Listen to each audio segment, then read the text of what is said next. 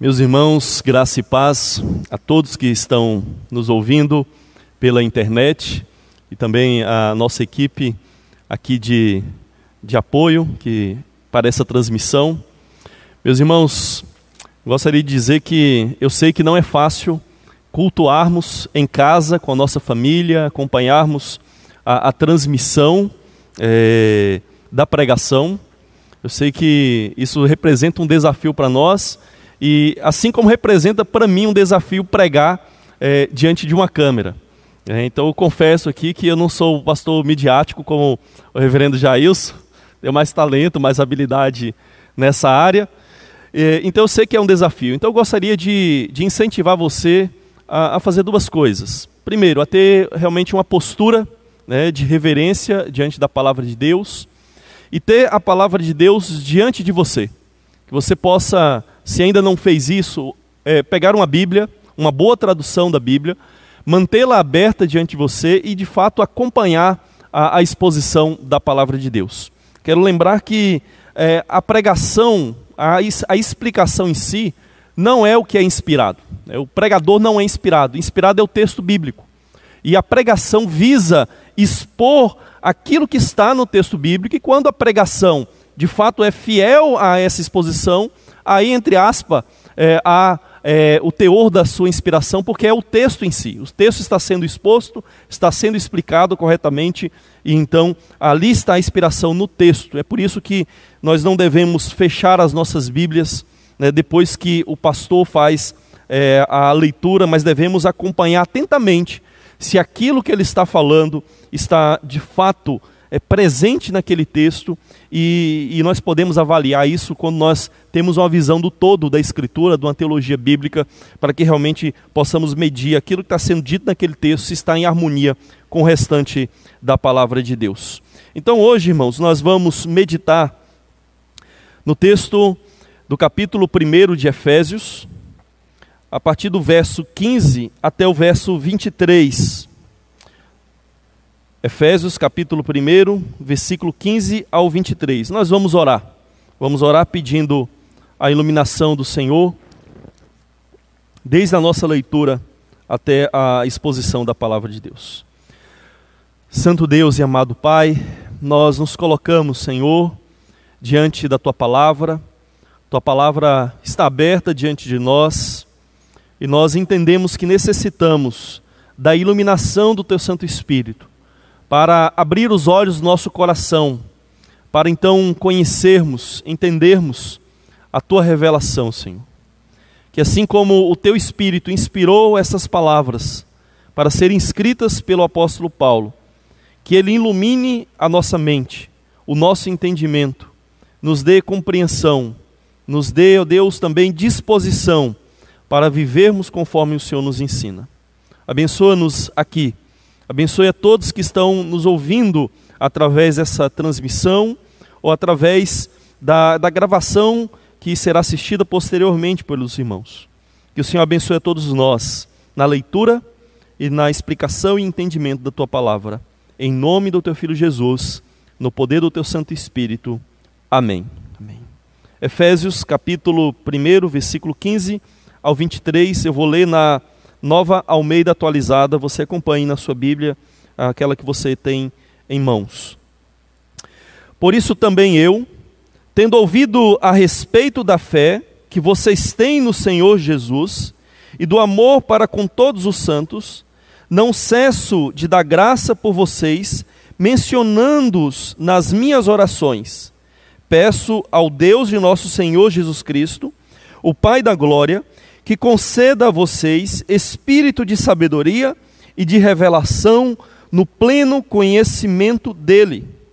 Peço que ele ilumine os olhos do coração de vocês, para que saibam qual é a esperança da vocação de vocês e qual é a riqueza da glória de sua herança nos santos, e qual é a suprema grandeza do seu poder sobre nós, os que cremos segundo a eficácia da força do seu poder.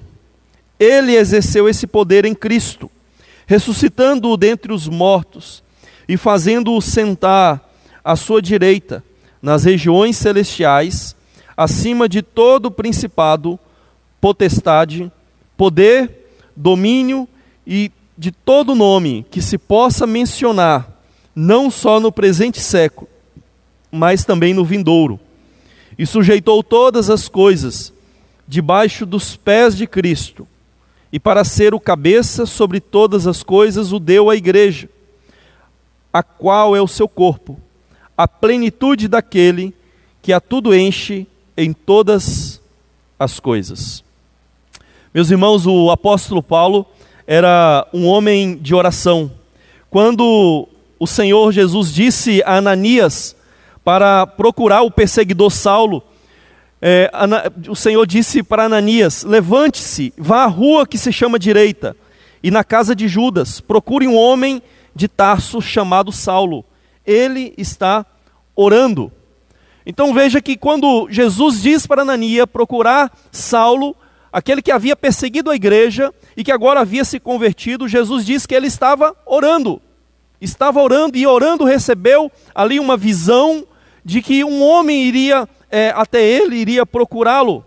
E Paulo, então, o perseguidor da igreja, se tornou um homem é, preocupado com todas as igrejas é, de Cristo, como nós vemos em 2 Coríntios 11, 27, que diz que pesava sobre ele a preocupação com todas a, as igrejas, e ele orava por todas as suas igrejas, como nós podemos ver é, na sua carta, nas suas cartas às igrejas, sempre, é, ou em quase todas as cartas, ele inicia ah, com oração, com ação de graças é, por aquelas é, igrejas. Irmãos, nós fazemos muito bem é, em seguir o, o, exemplo do apóstolo Paulo, orando com gratidão e intercedendo é, pela igreja é, de Cristo. O texto que nós acabamos de ler, do versículo 15 ao, ao 23, não é a rigor uma oração, como nós vemos, por exemplo, em muitos salmos ou em outros textos do próprio Novo Testamento, mas é, é uma. É, Paulo expõe aqui né, o, os motivos pelos quais ele incessantemente ora pela igreja. Então ele apresenta aqui para aqueles irmãos né, os seus motivos de ação de graças e apresenta também os seus pedidos que ele faz incessantemente por aqueles irmãos, por aquelas igrejas da região ali é, de Éfeso. Irmãos, então diante disso, nós podemos é, perceber que nesse texto nós somos incentivados pela atitude de Paulo a uma vida incessante de oração em favor da igreja de Cristo, agradecendo por sua fé que opera pelo amor e pedindo por crescimento no conhecimento de Deus e pedindo que essa igreja possa ter uma maior identificação com Cristo. Então, tendo isso em mente, eu quero propor a seguinte aplicação é, para nós desse texto. Ore incessantemente pelos eleitos de Deus. Ore incessantemente pelos eleitos de Deus. É, observe que o texto inicia no verso 15 com um por isso, né, conforme a gente vê em muitas Bíblias, ou conforme a NVI, por esta razão. Por esta razão. É, dessa forma, Paulo é, ele quer mostrar que aquilo que ele está dizendo nesses versos, de 15 a 23, está conectado àquilo que ele falou anteriormente, na sua é, é, expressão de gratidão a Deus, de louvor a Deus, dos versos 3 a 14. E ele diz então que por isso, por causa de tudo aquilo que ele havia falado, por causa da grandeza de Deus, da providência de Deus, da soberania de Deus na nossa salvação, por isso, dessa forma, ele quer dizer que a, a, sua compreensão do plano de Deus quanto à salvação dos eleitos é a motivação ou a razão da sua oração em favor da igreja. Paulo está apresentando aqui para aqueles irmãos e para nós que ele orava pela igreja porque ele tinha compreensão da, da, da providência de Deus na nossa salvação. Ele tinha compreensão de quão maravilhoso era o plano de Deus e da obra de Deus na história para nos conduzir a uma eternidade é, com Ele. E isso então motiva Paulo, impulsiona Paulo a orar, a realmente colocar-se de joelho diante do Senhor e orar é, incessantemente. Irmãos, é, com isso aqui em mente, né, com esse por isso, ou por essa causa em mente, é, nós devemos é, concluir que não há nenhuma contradição entre a soberania de Deus né, em todas as coisas, especialmente na nossa salvação, é, e a nossa necessidade de oração. Porque constantemente é, nós é, caímos numa armadilha de acharmos que é, crer num Deus soberano, que conhece todas as coisas e que governa toda a história e que governa a todos, é contraditório ou não pode ser harmonizado com a nossa necessidade de orarmos e pedir que Deus faça algo. Constantemente nós caímos nesse erro, nessa armadilha. E quando Paulo diz por isso, ele quer mostrar para nós que é, ele não via essa contradição, pelo contrário, quando ele pensa na grandeza de Deus em providenciar tudo, dirigir a história conforme o seu bom propósito, conforme o seu bom plano, como ele diz aí dos versos 3 a 14, é, é por isso que ele ora, é por isso que ele se sente motivado é, a orar, porque não há contradição, pelo contrário, há aí um incentivo, um incentivo é, maior para que nós é, venhamos é, a orar. Irmãos, Talvez a melhor forma de nós é, compreendermos isso é, é, nós lembrarmos que a, a nossa oração não é somente nossa. Quando nós oramos, não, não, é apenas nós quem oramos. Quando a nossa oração, claro, é uma oração bíblica, é uma oração verdadeira. Quando nós oramos, a nossa oração é a oração do corpo de Cristo. É a oração da igreja, é a oração daquele povo que está unido com o Messias. É do povo messiânico. É por isso que, quando nós lemos nos Salmos, nós vemos constantemente que a oração de Davi não é a oração de Davi, mas é a oração de Cristo. Se cumpre em Cristo.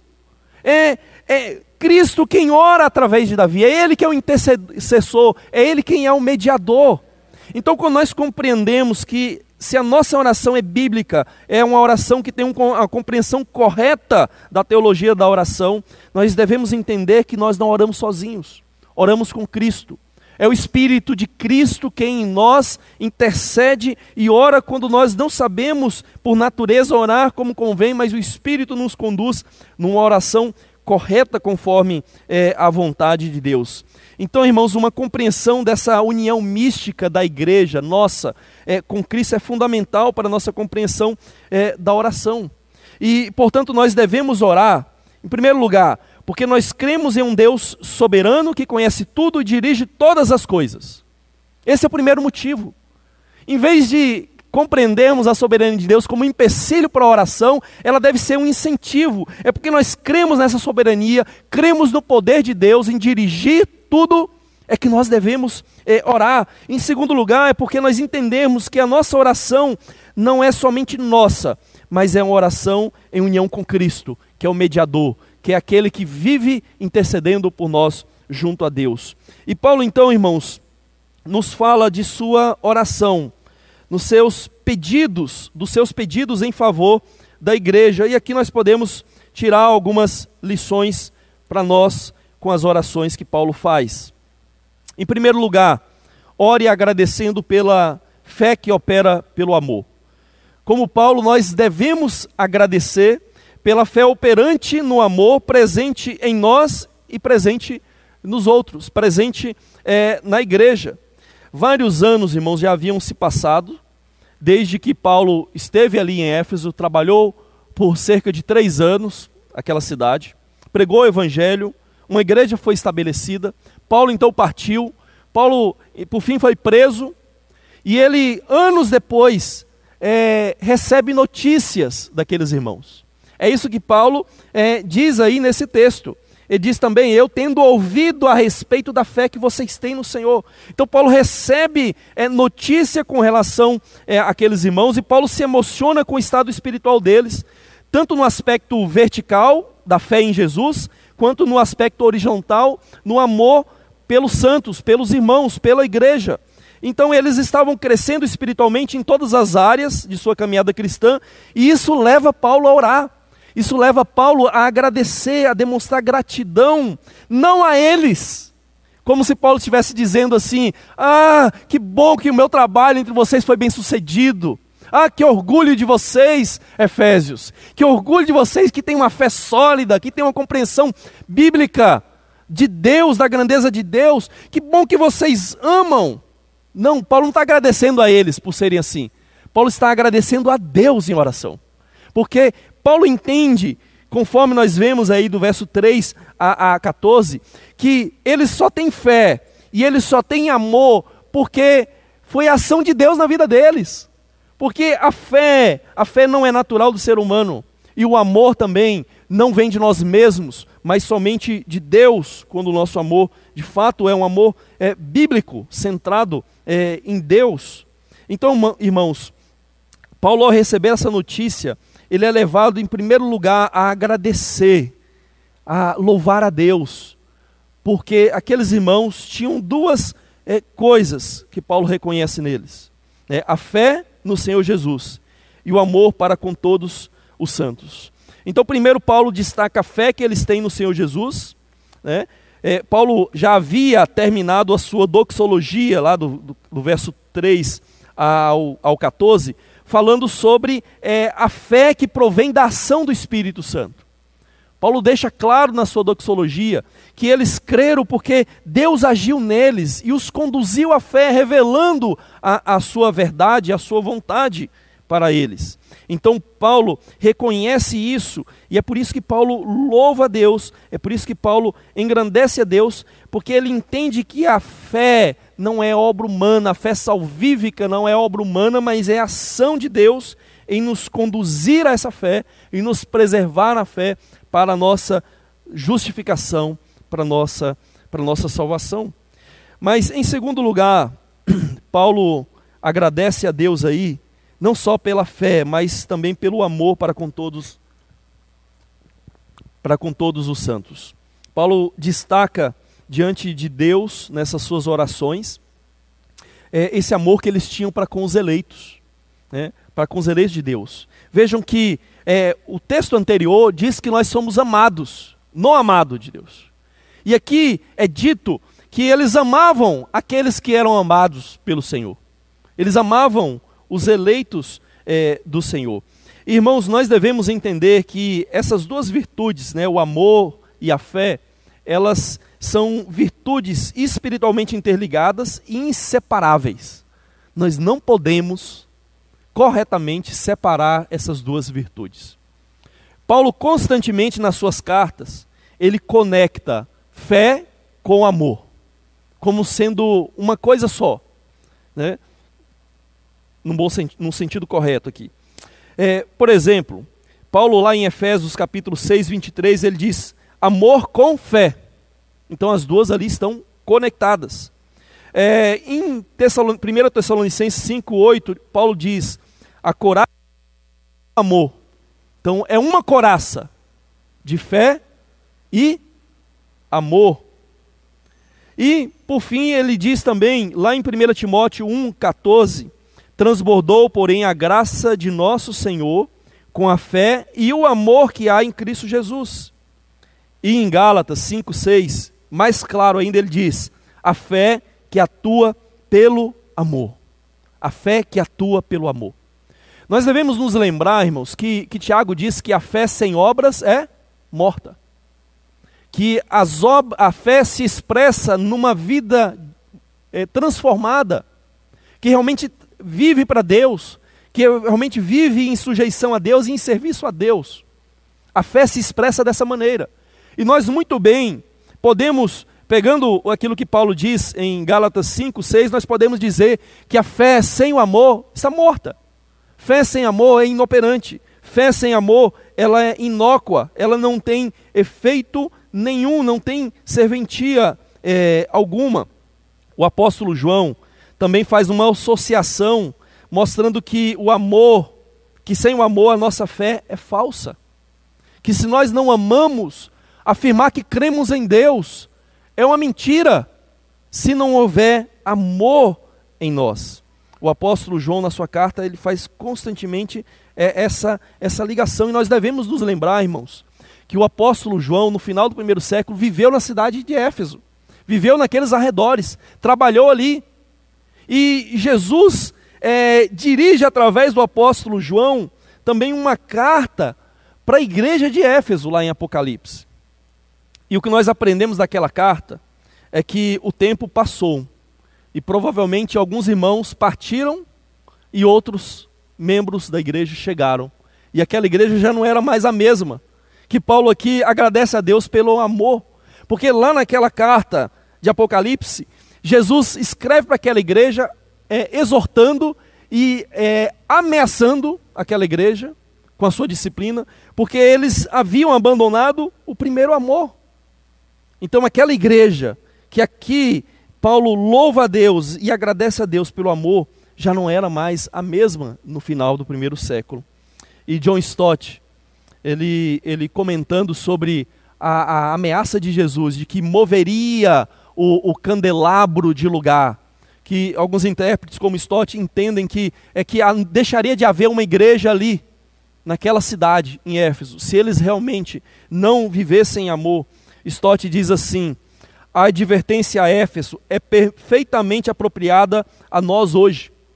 A luz de nossa própria igreja se apagará se perseverarmos obstinadamente em recusar o amor de Cristo. A igreja não tem luz sem amor, somente quando o seu amor acende a sua luz poderá brilhar. Muitas igrejas hoje cessaram verdadeiramente de existir. Seus edifícios podem permanecer intactos, seus pastores podem continuar pregando, suas congregações se reunindo, mas o seu candelabro foi removido. A igreja está mergulhada nas trevas. Nenhum vislumbre de luz irradia dela. Ela não tem luz, porque não tem amor. Atentemos para essa advertência antes que seja tarde. Portanto, irmãos, como Stott nos mostra aqui nessa exortação, nós devemos é, entender que uma comunidade de crentes, na qual a fé atua pelo amor, é, é uma igreja verdadeira. Quando nós vemos uma fé que é ortodoxa, e como quando nós vemos é, um amor, uma praxis do amor na igreja, nós podemos ver ali sinais convincentes de uma igreja verdadeira, que resplandece no mundo como luz, porque tem tanto uma fé ortodoxa como uma praxis de amor é, nesse mundo. E é por isso que Paulo então agradece essa igreja, a Deus por essa igreja, porque ali tinha uma igreja bíblica ali tinha uma igreja verdadeira. Isso era obra de Deus, que na eternidade escolheu pessoas naquela cidade e conduziu elas à fé. E, e fez com que elas amassem, porque João diz que nós amamos porque, eh, nós amamos porque ele nos amou primeiro. O amor vem de Deus, o amor é o dom de Deus. Mas irmãos, Paulo não apenas agradecia a Deus por causa da fé operosa deles em amor, mas também ora para que eles cresçam naquilo que ainda são é, incompletos. Paulo diz né, que ele ora incessantemente para que eles recebam o pleno conhecimento de Deus. Pleno conhecimento de Deus. E a lição para nós aqui, irmãos, é: ore pedindo por mais conhecimento de Deus. Ore. Ore, interceda pela igreja, por você, para que nós tenhamos mais conhecimento de Deus. Como Paulo, nós devemos orar para que a igreja cresça no entendimento, na compreensão das coisas espirituais, para que nós saibamos, irmãos, é, realmente entender aquilo que Deus nos revelou na Sua palavra. Às vezes eu fico triste quando eu vejo é, crentes que, às vezes, já de longo tempo na igreja, eles não conseguem nem manusear a Bíblia. Manusear, irmãos.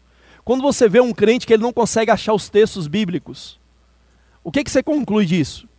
Que são crentes que não lê a Bíblia. Porque se nós lemos, nós temos familiaridade pelo menos com o livro, onde estão as coisas naquele livro. Podemos não entender tudo, mas pelo menos temos familiaridade. Mas quando a pessoa nem familiaridade tem, quanto mais entendimento ela vai ter. Quando você pede alguém para abrir um texto, eu sei que tem alguns livros que são pequenos, são difíceis de achar. Esse aí a gente dá um desconto. Mas tem textos que a pessoa não sabe se o evangelho está no Antigo ou está no Novo Testamento. Sério, irmãos, não estou brincando, não, é verdade. Não sabem livros óbvios em qual testamento está. Isso demonstra a, a imaturidade, a falta de conhecimento bíblico de Deus e da revelação de Deus é, na Escritura.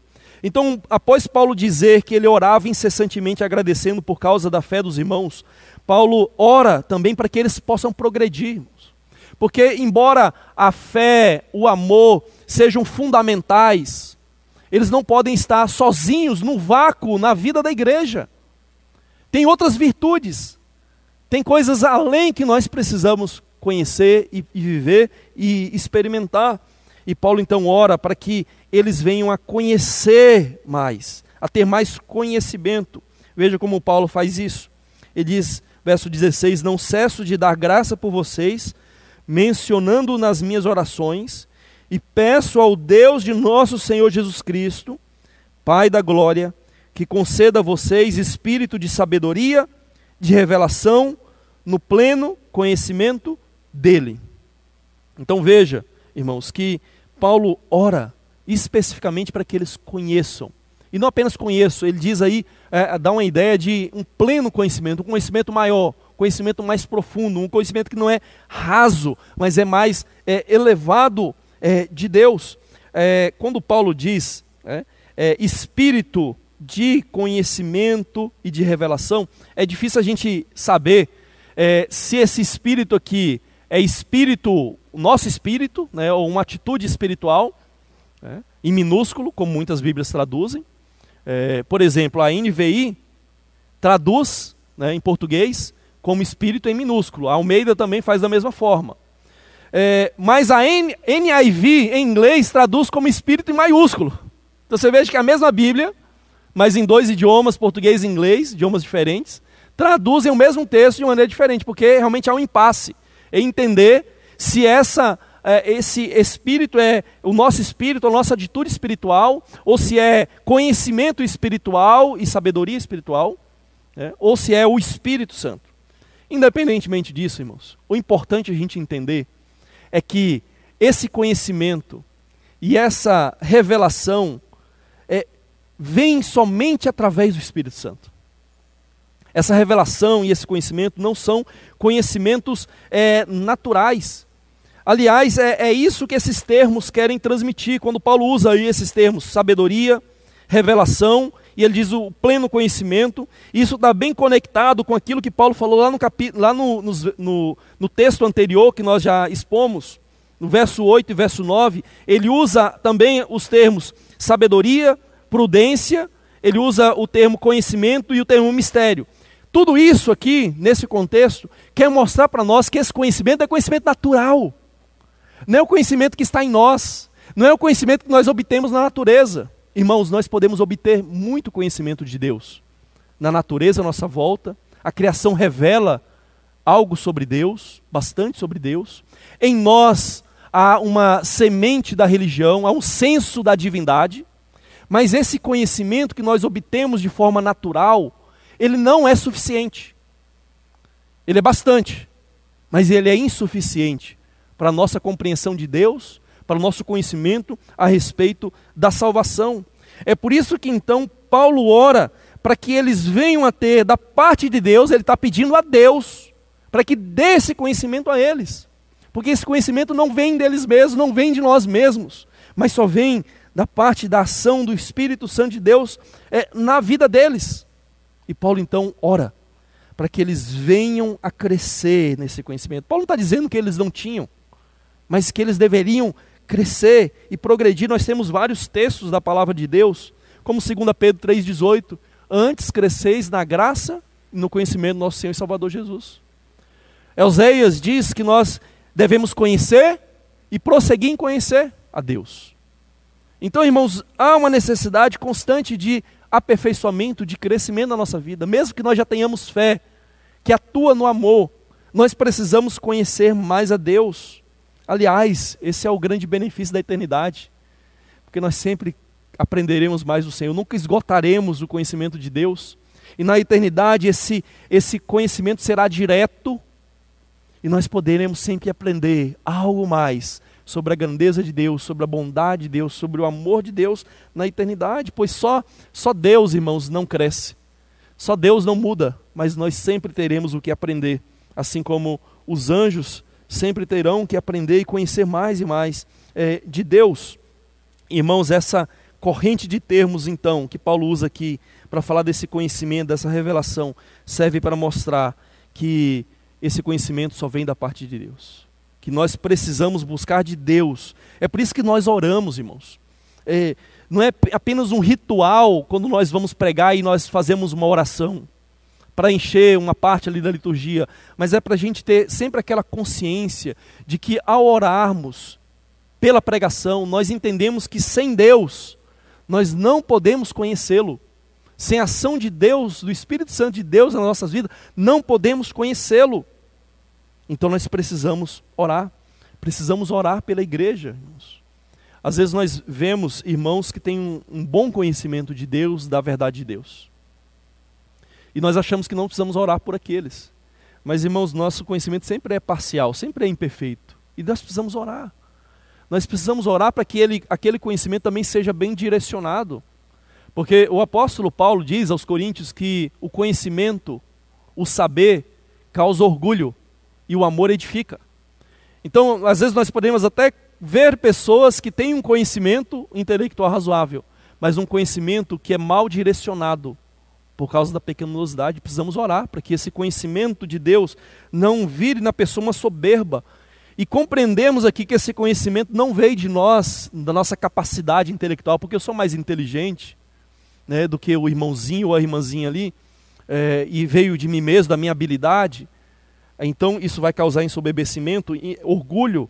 Então nós precisamos compreender que vem de Deus, para que nós venhamos nos colocar na nossa, na nossa real situação e condição, para que venhamos é, a louvar e engrandecer a Deus com esse conhecimento aplicado e vivido nas nossas vidas. Então nós devemos colocar isso como prioridade na oração da igreja, nas nossas orações, nos nossos momentos de oração, para que a igreja cresça no conhecimento correto, como diz Paulo, pleno, mais elevado é, de Deus. Um conhecimento que realmente redunde em prática, em prática, na prática do amor. E Paulo, irmãos, além de orar então, agradecendo pela fé e o amor, além de pedir para que eles cresçam no conhecimento de Deus, Paulo também enfatiza a necessidade deles conhecerem e assumirem uma identidade em Cristo. Uma identidade em Cristo. Então a terceira lição para nós aqui nesse texto é ore pedindo identificação plena com Cristo. Peça, como Paulo, que a igreja, que você, que nós tenhamos né, uma compreensão maior no coração, profundamente, que daquilo que nós temos e daquilo que nós somos em união com Jesus. É, o verso 18, irmãos, há, há um impasse se, se isso aqui deve ser dividido, está conectado, como que ele está ligado ao verso anterior. Alguns entendem que é a mesma coisa, alguns entendem como a própria Bíblia, que eu, que eu tenho em mãos, a, a Nova Almeida, preferiu dividir como se fosse um pedido distinto. Né? As duas formas de entender, elas são, são lícitas. Nós optamos dividir dessa maneira que achamos mais didática para os irmãos. O verso 8, sim, está conectado com o verso anterior, e é resultado do verso anterior, quando diz, fala da sabedoria espiritual e da revelação que vem é, da parte de Deus.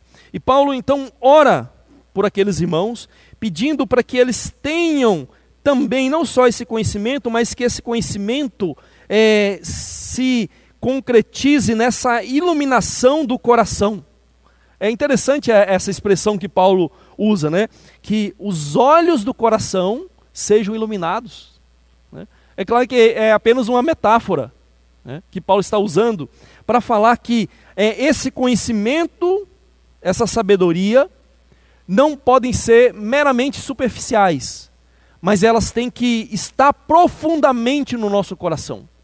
Coração, irmãos, na, na Bíblia, naquele período, não é apenas a sede dos sentimentos como nós usamos. Nós falamos constantemente, a gente fala o quê? Da mente e do coração, não é? Ou seja, o intelectual e o sentimental. Mas naquele tempo não. Coração era o ser humano interior, o ser humano invisível, o ser mais profundo, a alma, o motor da vida humana. É onde Jesus diz que procede não só é, os pensamentos, mas também as emoções.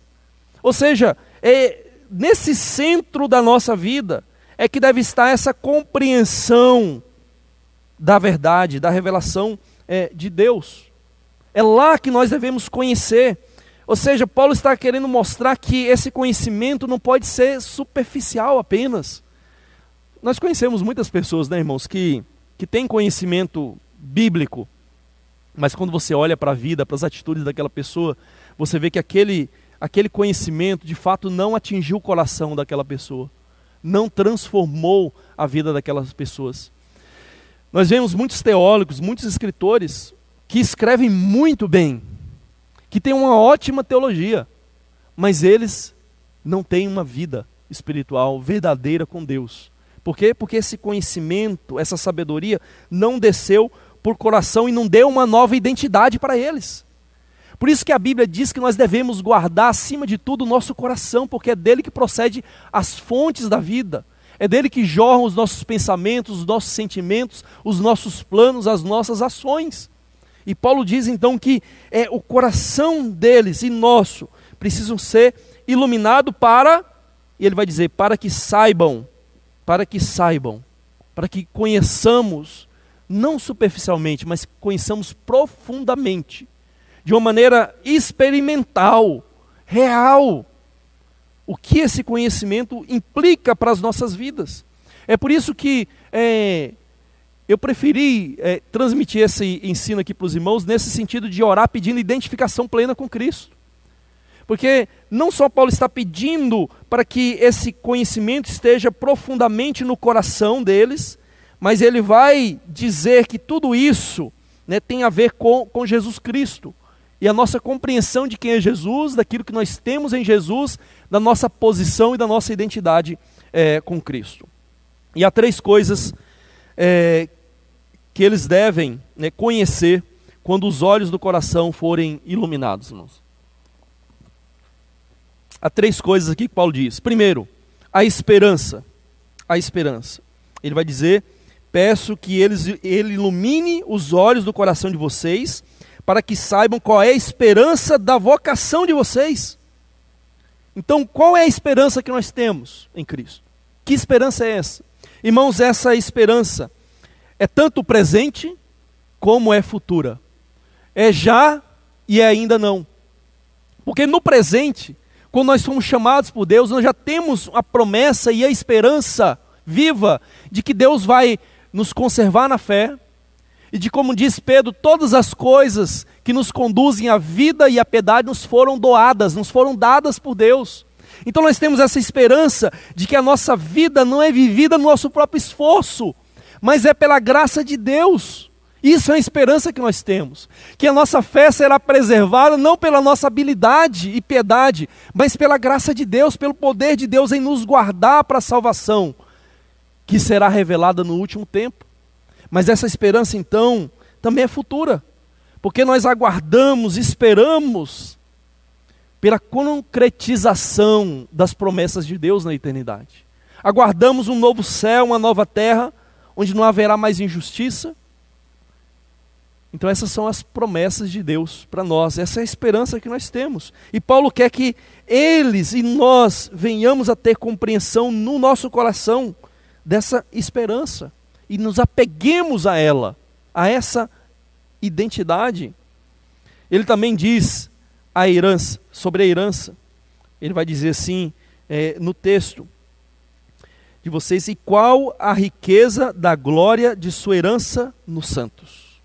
Então ele quer que conheça a esperança e quer que conheça qual é a riqueza da glória da sua herança nos santos.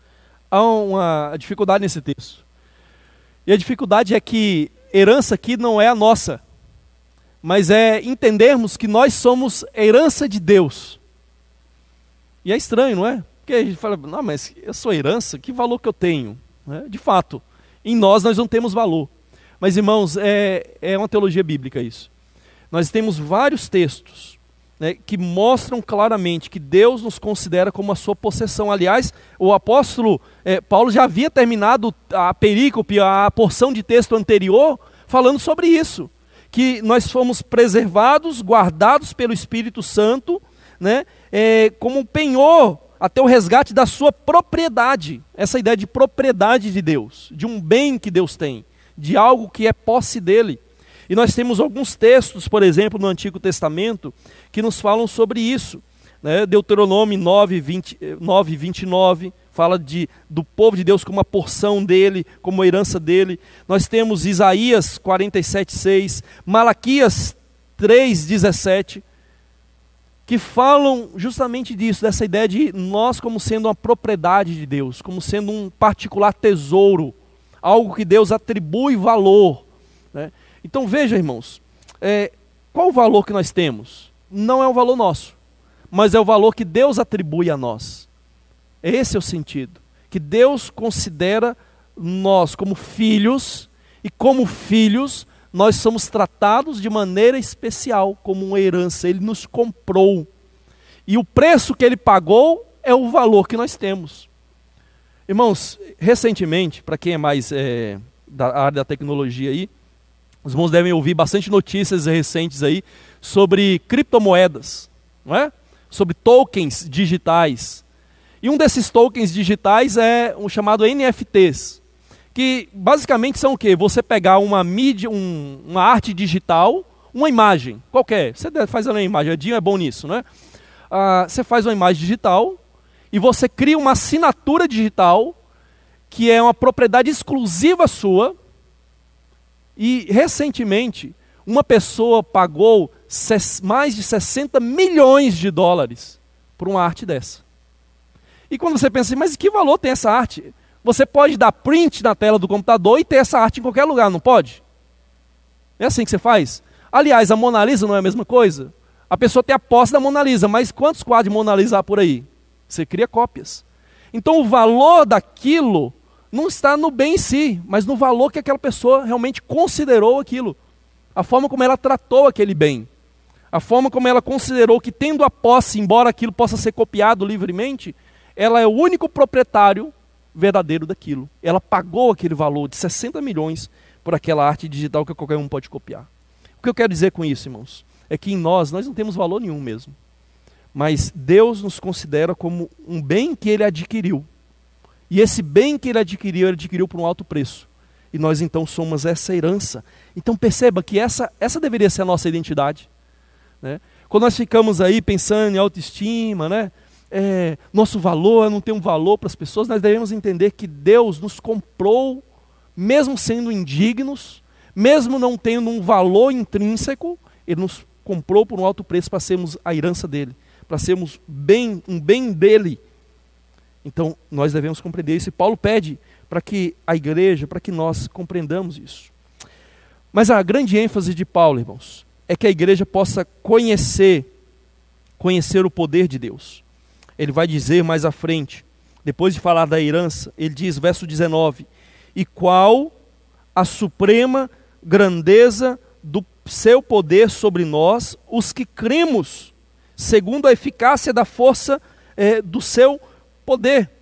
Irmãos, eu já falei no sermão introdutório a toda a carta, que na carta aos Efésios, é a a carta, exceto 1 Coríntios, que Paulo mais usa a ideia de poder, de força, de energia. E aqui Paulo, é, dando essa ênfase, ele usa aqui três termos diferentes que têm a mesma ideia de força, de poder, de energia. Ele, ele usa, ele diz assim, ó, na minha tradução aqui, e qual a suprema grandeza do, do seu poder sobre nós, o que cremos, segundo a eficácia da força do seu poder.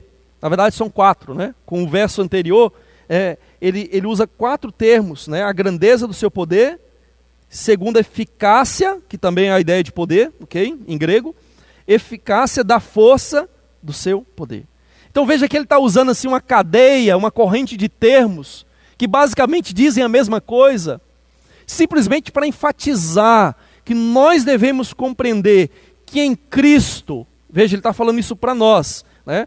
em nós que, os que cremos, que em Cristo Deus manifestou o seu poder em nosso benefício. Tudo que Deus fez em Cristo né, foi para a igreja, para que a igreja fosse salva e fosse glorificada e Deus fosse então é, exaltado. Um comentarista diz que é como se é, toda a frente né, de ataque ali do, do futebol americano tivesse na nossa frente, né, abrindo o caminho para que nós pudéssemos viver a nossa vida cristã. Ou seja, Deus né, agiu de tal maneira em Jesus para que nós fôssemos conduzidos é, à vida através do poder dele. E veja o que, que Paulo é, vai, vai dizer e destrinchar melhor sobre, sobre esse poder. Ele vai falar que esse poder foi manifesto na ressurreição de Jesus dos mortos, foi manifesto na ascensão de Jesus aos céus, foi manifesto na autoridade de Jesus, muito acima de tudo, e foi, foi demonstrado na concessão de Jesus é, à igreja. Então são quatro coisas que Paulo diz aqui, que são demonstração do poder de Deus em Cristo em favor da igreja. E é isso que nós precisamos entender, para que, entendendo com o coração, com os olhos do coração, nós venhamos a viver essa realidade espiritual é, em união é, com Cristo. Então, Paulo mostra, irmãos, né, claro, que Jesus foi ressuscitado dentre os mortos poder de, pelo poder de Deus. Foi o poder de Deus quem ressuscita Jesus dentre os mortos, e como nós conhecemos bem da teologia de Paulo, é pela ressurreição de Jesus que nós, unidos a Ele, somos ressuscitados. E espiritualmente, e na eternidade seremos ressuscitados em corpo e alma, para vivermos sempre é, para Deus. Então é através da ressurreição de Jesus que Deus demonstrou o seu poder para conosco. Porque a ênfase do texto é essa. Esse poder, através de Jesus, é demonstrado a nós, que em Cristo nós temos uma nova vida. Ele vai dizer isso no próximo sermão, nós veremos isso no capítulo 2, é, sobre essa nova vida, essa ressurreição espiritual que nós temos é, em Jesus. E ele vai dizer que não só isso, mas é, na ressurreição, Jesus também foi elevado aos céus né, para que estejas à direita de Deus. E com Ele nós estamos lá sentados nos lugares celestiais.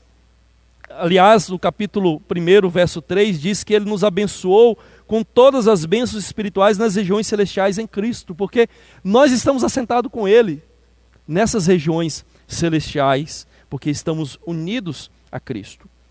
Aí, Paulo, no verso 22, ele diz que Jesus tem uma autoridade que está acima. Na verdade, ele usa uma preposição dupla aqui que, que tem uma ideia enfática de muito acima. Só três vezes essa preposição aparece no Novo Testamento. Então é muito rara. Então ele quer dizer que Jesus está assentado muito acima de todo o poder, de toda autoridade. Essas autoridades que podem ser entendidas como sendo autoridades é, humanas, né, poderes humanos, ou no contexto de Efésios, é muito mais provável que seja de fato autoridades espirituais que estão acima de qualquer é, autoridade é, humana, ou seja, seriam os poderes angelicais rebeldes a Deus que estão sujeitos a Cristo. Os irmãos devem se lembrar do contexto de Éfeso principalmente da fundação da igreja, como está relatado em Atos Apóstolos, que havia muitos feiticeiros naquela cidade. E havia muitos processos é, de demônios naquela cidade quando Paulo é, chegou. E à medida que aquelas pessoas foram convertendo-se, à medida que aquelas pessoas foram sendo libertas do poder de Satanás, aquelas pessoas daquela cidade se revoltaram contra Paulo, porque ao fazer isso, quando aquelas pessoas se convertiam, eles estavam deixando a adoração pagã a Artemis ou Diana dos Efésios, estavam abandonando a fonte de lucro deles e a fonte de poder que eles tinham.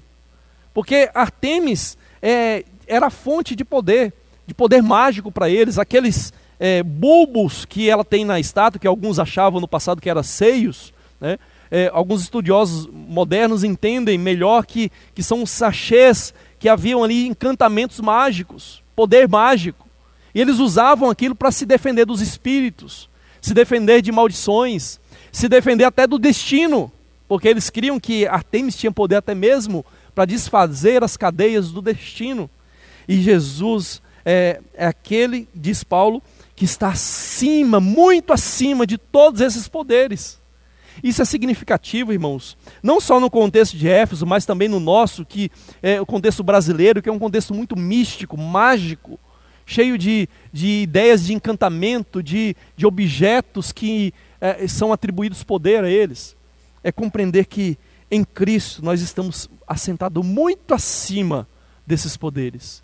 E nós não precisamos temer, nós não precisamos ficar amedrontados, nós não precisamos é, é, sair na nossa casa ungindo os cantos da casa com óleo, achando que tem poderes, tem uh, espíritos ali que nos atormentam. Porque se estamos em Cristo, irmãos, estamos muito acima. Como o apóstolo João diz, lá de Éfeso, ele diz que é, aquele que nasceu de Deus nos guarda e o maligno não nos toca. Então, queridos, nós devemos compreender que essa é a nossa posição em Jesus. Essa, esse é o poder que em Cristo nós temos. Não é nosso, é dele. Mas nele, vivendo nele, nós estamos nos lugares celestiais mais elevados. E não precisamos viver atemorizados, amedrontados, porque estamos em Cristo e, e somos guardados pelo seu poder. Mesmo Satanás, claro, ele continua tentando, ele continua nos perseguindo, mas lembra, a nossa, a nossa vida está guardada nas mãos de Cristo. E nós não precisamos temer. Mas por fim, irmãos, adiantando aqui no nosso texto, Paulo vai dizer que não só quer que eles compreendam a, a, esse poder de Deus manifesto na ressurreição, na ascensão e na autoridade de Jesus, mas também que esse Jesus foi concedido à igreja foi concedido à igreja. Ele vai dizer assim, é, mas por final, verso 22: E sujeitou todas as coisas debaixo dos pés de Cristo, e para ser o cabeça sobre todas as coisas, o deu à igreja, a qual é o seu corpo, a plenitude daquele que a tudo enche em todas as coisas. E aqui eu tenho que tomar um pouco de água porque esse texto, irmãos, é um texto de fato muito rico e até difícil de entender e, e difícil é, de se explicar. Basicamente, o que Paulo está dizendo, e eu vou fazer aqui uma tradução literal para os irmãos, é: E ele, Cristo, que é o cabeça acima de tudo, Deus o concedeu à igreja, a qual é o corpo dele, a plenitude daquele que a tudo em todos está plenificando em si mesmo. Então, basicamente, é isso que Paulo está é, estaria querendo dizer, embora haja divergência entre muitos intérpretes. Paulo está dizendo que esse que é o cabeça sobre tudo, Deus deu ele à igreja. Deus deu, concedeu à igreja. É o mesmo verbo que, que Paulo usa para pedir que Deus dê espírito de sabedoria. E ele está dizendo que Deus concedeu a Cristo a igreja, o entregou para a igreja. E ele vai definir essa igreja que tem a Cristo de duas maneiras. Ele vai dizer que ela é o corpo de Cristo, uma teologia do corpo que Paulo expande bastante em Romanos 12, em 1 Coríntios 12 também. Paulo explica essa teologia do corpo lá no capítulo 4 de Efésios, Paulo vai usar um pouco dessa ideia também do corpo, que vai crescendo, se desenvolvendo com as juntas e ligamentos, mas de uma maneira mais sutil. Mas ele diz aqui então que a igreja é corpo de Cristo, e o que é mais é, intrigante para nós, irmãos, é que ele diz que é a plenitude de Cristo. Plenitude de Cristo. E de fato não é fácil aqui é, entender aquilo que ele está querendo dizer, que a igreja é plenitude de Cristo. Alguns dizem que é, Cristo enche a igreja porque Cristo enche todas as coisas. Mas se a gente for pela tradução, pelo entendimento simples e, e mais claro aí, óbvio do texto, de fato o texto está dizendo que a igreja é a plenitude de Cristo. Em outras palavras, Cristo não está completo, porque a ideia do, do pleno aqui é a ideia de, de cheio, de algo completo. É, o, o, verbo aqui é o mesmo, é, o verbo e o, e o substantivo é, tem a mesma raiz da nossa palavra em português cheio. Tá? Ah, Paulo está dizendo que sem a igreja, Cristo não está completo. Não no sentido moral, porque ele é perfeito, não no sentido muito menos divino, porque ele é Deus, ele, não lhe falta nada, mas no sentido é, corporativo, né? assim como uma cabeça sem um corpo está incompleta, assim também Cristo sem a igreja, que é o seu corpo, está incompleto. E, e, veja que o texto é claro ao dizer que Cristo é aquele que enche todas as coisas. Ele enche tudo, em todos, literalmente o texto diz isso, tudo em todos. E então aquele que enche tudo em todos, encheu a igreja de maneira que ela fosse aperfeiçoada para ser o seu corpo, para ser a sua plenitude, para ser a sua extensão nesse mundo. Eu creio que essa é a melhor compreensão, hum, a melhor compreensão desse texto, a compreensão que seja mais fiel à, à forma como ele está, é, de fato, registrado aqui, aqui para nós, irmãos. Então, observa, queridos, é, que essa ideia é, nos mostra qual que é a posição e identidade que a igreja tem em Jesus. Né? É, e é assim que nós devemos definir a igreja, irmãos. É, eu estava falando num, estudo com os irmãos, como que muitas vezes a gente escuta as pessoas falarem da igreja né, de uma maneira desprezível, diminuindo a igreja, é, falando que a igreja não serve para nada. E quando nós lemos esse texto dizer que Deus deu a Cristo para a igreja, que a igreja é o corpo de Cristo e a plenitude, a extensão dele. É, nós percebemos que aqui nós temos uma visão radicalmente diferente do popular que as pessoas têm da igreja. A igreja é a plenitude, é o corpo de Cristo. E é essa forma como Deus a vê. E é dessa forma que nós deveríamos vê-la também. E é dessa forma que nós deveríamos nos referir à, à igreja. É claro, irmãos, que nós devemos admitir, e o próprio Jesus é, faz isso, que há igrejas chamadas igrejas que não são igrejas, são sinagogas de Satanás. Por quê? Porque não tem a fé verdadeira, não tem uma fé ortodoxa e não tem a praxis do amor. Essa nós não podemos chamar de igreja. Mas numa igreja onde nós vemos a ortodoxia da fé e a praxis do amor demonstradas aí como um sinal da eleição daquele povo, daquelas pessoas, nós devemos ver ali uma igreja, como Paulo está vendo na igreja de Éfeso. E nós devemos falar dessa igreja, por mais que ela tenha imperfeições, da maneira como Deus fala dela, de uma maneira gloriosa, de uma maneira digna. Pense só, irmãos, é, se alguém se refere à sua esposa que você ama de uma maneira indigna, desprezível, vil, como que você se sentiria? Se alguém despreza a sua esposa, ela é uma com você. Então, quando alguém ofende ela, está ofendendo você, porque você a trata de uma maneira diferente àquela que aquela pessoa está falando, está tratando. Então, é assim que Cristo trata a igreja. Paulo vai dizer lá em Efésios 5 que Cristo se entregou por ela para apresentá-la pura, sem mancha e sem defeito. Essa é a igreja de Cristo, gloriosa, plenitude dele. Ele encheu, planificou essa igreja para ser a sua plenitude. Então nós temos que falar dela de uma maneira digna, de uma maneira honrosa e exaltarmos a igreja de Cristo, porque a esposa dele é corpo dele e jamais é, desprezá-la, irmão, jamais desprezá-la.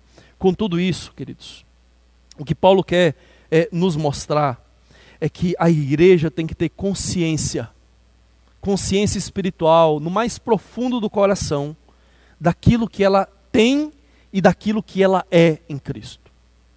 Esse talvez seja um dos nossos maiores problemas. Que nós muitas vezes não temos consciência de, da nossa identidade em Cristo, de, do que é ser cristão, do que nós temos em Jesus.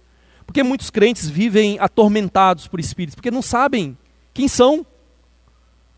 Porque não sabem que são guardados pelo poder daquele que é um com o Pai, como diz Jesus em João 10. E por isso eles ficam atormentados, achando que o demônio, os, os, os, os anjos têm poderes sobre eles. Mas quando nós compreendemos quem nós somos em Cristo, nós compreendemos que somos guardados nele, no amado nós somos amados. Naquele que foi preservado, ressuscitado, exaltado por Deus, nós fomos também salvos, ressuscitados e exaltados. Essa deve ser a nossa identidade, essa deve ser a nossa compreensão, irmãos. E nós precisamos orar como prioridade para que nós venhamos a ter mais conhecimento de Deus, como Paulo está pedindo, e para que nós venhamos ter conhecimento especial dessa situação, dessa posição, dessa identidade que nós temos em Deus. Em Cristo, Deus manifestou poder para o nosso benefício, para o nosso crescimento, para a nossa salvação. Meus irmãos, eu gostaria, quero concluir, enfatizando algumas verdades, e para isso usando as palavras de alguns é, autores. A igreja deve ter uma fé viva que se expressa no amor de Cristo. Como Stott disse, a igreja não tem luz sem amor. Somente quando o seu amor acende, a sua luz pode é, brilhar. Muitas igrejas têm, de fato, é, deixado de existir. Embora suas portas estejam abertas, embora, embora seus pregadores estejam pregando, mas elas deixaram de ser luz porque elas não, não amam mais. E nós precisamos entender que fé e amor não podem ser divorciadas. Não podem ser divorciados. Que a fé deve se expressar no amor. Que a fé ortodoxa deve se expressar numa prática de amor na igreja. Um amor a Deus e um amor aos irmãos. E o amor a Deus e aos irmãos não pode ser desconectado, como nós aprendemos na palavra eh, de Deus. Uma outra coisa que eu gostaria de enfatizar para os irmãos é que a igreja deve orar incessantemente para que ela possa compreender né, a importância da oração. Gwent Osborne ele diz assim: dois aspectos da teologia da oração é, aparecem aqui, com os quais nós podemos aprender. Primeiro, a oração deve ser incessante. Paulo ora incessantemente pela igreja. É, o que não significa que ela prossiga dia e noite, mas sim que deve ser regular e frequente. Nós temos que manter e aumentar a nossa frequência de oração, irmãos, e conservar esse bom hábito. É, em segundo lugar, ele diz: é, a oração envolve reflexão e memória. Nós, como Paulo, precisamos manter as pessoas e suas necessidades em nossos pensamentos. Esse é um componente essencial da verdadeira oração. Pessoas que raramente oram pelos outros mostram que pouco se importam com eles. E essa, essa frase aqui foi forte quando eu li. Pessoas que raramente oram pelos outros mostram que pouco se importam com eles. Irmãos, o quanto nós temos nos importado uns com os outros. E eu creio que a melhor forma de nós demonstrarmos amor é, aos santos, conforme esse texto nos ensina, é, pelo, é pela oração. É pela oração que nós demonstramos essa iniciativa de irmos em direção ao outro, de nos importarmos. Como Jesus diz, chorar com os que choram, se alegrar, nos alegrarmos com os que se alegram. Então nós devemos né, orar incessantemente e nós devemos ter na memória a vida dos nossos irmãos e orarmos incessantemente por eles. Queridos, que de fato nós também possamos orar incessantemente para que possamos conhecer mais a Deus e que conhecendo mais a Deus também venhamos a conhecer a nossa posição que Deus nos deu em Cristo, a glória, o poder que nós temos em Cristo, aquele que tem domínio muito acima de todos e de tudo, é aquele que está ligado à igreja como seu corpo, como a sua extensão, como a sua plenitude. Queridos, que a oração de Paulo venha ser também a nossa oração. Que venhamos a colocar isso como prioridade nas nossas vidas. Primeiro, a oração tem que ter, tem que ser permeada, temperada com gratidão. Em tudo dai graças. Orem sem cessar. Então a gratidão tem que permear as nossas orações. Temos que reconhecer a bênção de Deus nas pessoas, na igreja, e expressarmos isso diante de Deus em oração. Devemos orar para que a igreja cresça no conhecimento de Deus, daquilo que Deus é, do seu poder. E devemos orar para que a igreja cresça na compreensão da sua identidade em Cristo. Vamos orar, queridos? Vamos orar pedindo ao Senhor que nos ajude a colocarmos isso em prática.